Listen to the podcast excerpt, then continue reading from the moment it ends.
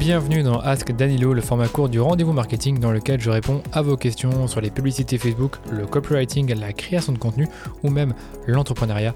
Si vous avez une question spécifique sur un de ces thèmes, je vous ai mis un lien comme toujours dans les notes de l'épisode pour enregistrer votre question et me la soumettre. Vous pouvez également me la poser sur LinkedIn ou sur Instagram si vous n'êtes pas à l'aise avec l'audio. Et aujourd'hui, je vais répondre à la question suivante qu'on m'a déjà posée beaucoup de fois. Comment vendre un produit qui coûte plus de 500 euros sur Facebook? D'abord, il faut comparer le, coût du produit par rapport aux concurrents. Donc si vous voulez vendre un t-shirt à 1000 euros, ce sera peut-être difficile de le vendre parce que bah, la majorité de vos concurrents ne vendent pas à des prix pareils, hormis bah, justement des marques de luxe qui vont vendre des, t-shirts très chers. Et encore, je ne pense pas que Louis Vuitton ou Gucci vendent des, t-shirts à 1000 euros.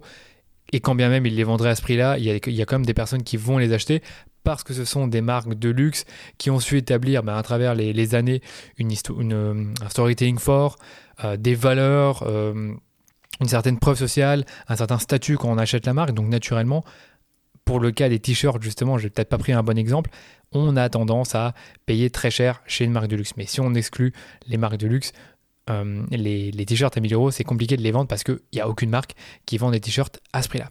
Mais en tout cas, ce que je voulais dire dans mon, dans mon argument, c'est que si un produit répond à un besoin, à une certaine utilité et qu'il est vendu à un prix de marché, donc c'est-à-dire un prix qui est euh, dans celui de la concurrence, eh bien vous avez moins de soucis à vous faire par rapport à son prix. Ce qui est normal, encore une fois, si tous vos concurrents vendent des matelas à 500 euros et que vous vendez aussi un matelas à 500, 600 ou 700 euros, logiquement vous allez pouvoir le vendre. Mais la question qu'on m'a posée, c'est finalement comment vendre un produit qui coûte cher, donc voilà, ça peut être 500 euros, ça peut être 1000 euros, sur Facebook et surtout à des inconnus.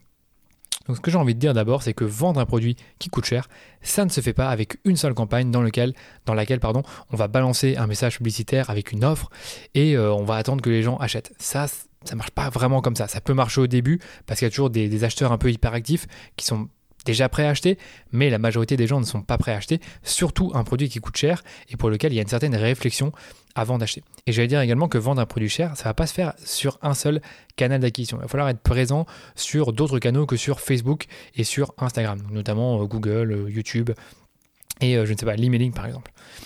De plus, si vous êtes sur Facebook, vous avez besoin d'une structure avec plusieurs campagnes pour répliquer un tunnel de conversion. C'est ce que je vous disais, si on a une seule campagne, généralement on va s'adresser à des personnes prêtes à acheter. Alors que quand on a plusieurs campagnes pour répliquer le tunnel de conversion, on s'adresse aux personnes selon leur place dans, leur dans le tunnel de conversion. Donc par exemple les personnes qui ne connaissent pas encore la marque, qui n'ont pas encore conscience de leurs problèmes, qui euh, sont encore en, train de chercher des solutions, donc sont plutôt dans la, phase de considération, de familiarisation avec la marque. Et enfin, on a les personnes qui sont prêtes à acheter, et ça c'est les personnes qui sont euh, dans la phase de décision du tunnel de conversion. Néanmoins, si vous lancez une campagne, vous allez pouvoir vendre ce produit à la toute petite partie du marché qui est prête à acheter, soit à peine 3%. Et c'est généralement ce qui se passe dans Facebook quand vous ciblez des inconnus.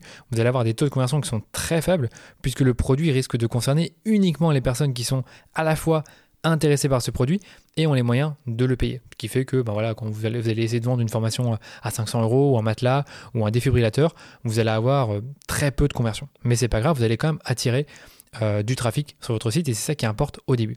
Il faut donc bien comprendre que les produits qui coûtent cher se vendent plus difficilement sur du trafic froid. En tout cas, les coûts d'acquisition ils sont beaucoup plus élevés. Par exemple, si vous vendez, si vous vendez un produit à 1000 euros, vous pouvez vous permettre de payer plus pour acquérir un client, donc par exemple 150 euros, voire 200 euros.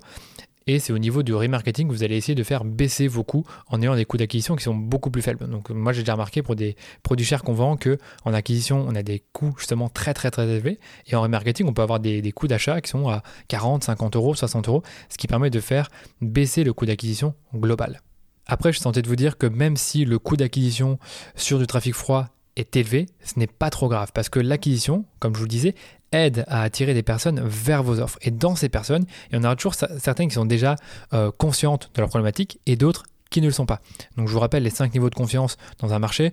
On a les personnes qui sont totalement euh, insensibles, qui n'ont pas encore développé euh, une conscience du problème. On a ensuite celles qui ont développé une conscience du problème. Donc par exemple, voilà, j'ai besoin d'un nouveau matelas parce que j'ai mal au dos. On a ensuite les personnes qui sont conscientes des solutions. Puis après, en quatrième niveau, on a les personnes qui sont euh, conscientes de votre produit, de votre solution. Et en cinquième niveau, on a vraiment les personnes qui sont conscientes de votre produit, qui, connaissent bien votre marque, qui vous apprécient et qui sont prêtes à acheter. Et c'est là que ça devient intéressant parce qu'avec du reciblage ou une capture d'email avec une offre gratuite, vous allez pouvoir développer la relation avec vos prospects. C'est-à-dire que vous allez pouvoir éduquer votre audience sur euh, ces problèmes, sur le problème que vous allez résoudre et les solutions qui existent. Ça peut être avec des emails, des vidéos, des guides, etc. Donc par exemple pour les formations en ligne, c'est ce que je fais, c'est que généralement je propose une offre gratuite comme un guide sur la publicité Facebook. Ensuite je vous envoie des emails qui vont bah, vous reparler euh, encore une fois des solutions qui sont proposées pour faire de la pub Facebook et comment ça marche, comment, comment on peut avoir des résultats et seulement après je vais pitcher ma formation. Et au fur et à mesure du temps, vous allez avoir un pool d'audience qui sera suffisamment élevé et réchauffé pour mettre en avant des offres commerciales sur votre produit ou des arguments de réassurance.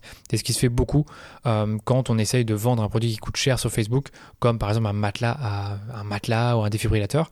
Eh bien, quand on a beaucoup de personnes qui ont déjà été voir les pages produits du matelas ou des défibrillateurs, on va montrer des publicités avec des offres commerciales à ces personnes-là en particulier ou avec des arguments de réassurance comme euh, le produit a une garantie de 5 ans, il y a une facilité de maintenance, on peut payer en 3 fois, il est disponible en magasin pour l'essayer.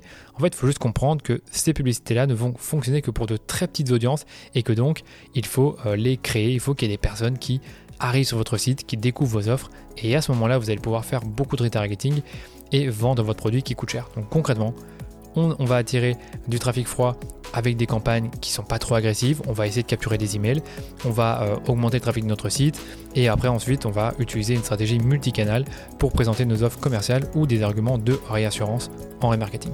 J'espère que ça répond à la question et j'espère aussi que vous avez aimé le format. Donc comme d'habitude, n'hésitez pas à repartager cet épisode autour de vous ou de laisser une note au podcast. Et si vous avez des questions auxquelles vous aimeriez que je réponde, je vous invite à me les poser sur Instagram ou sur LinkedIn.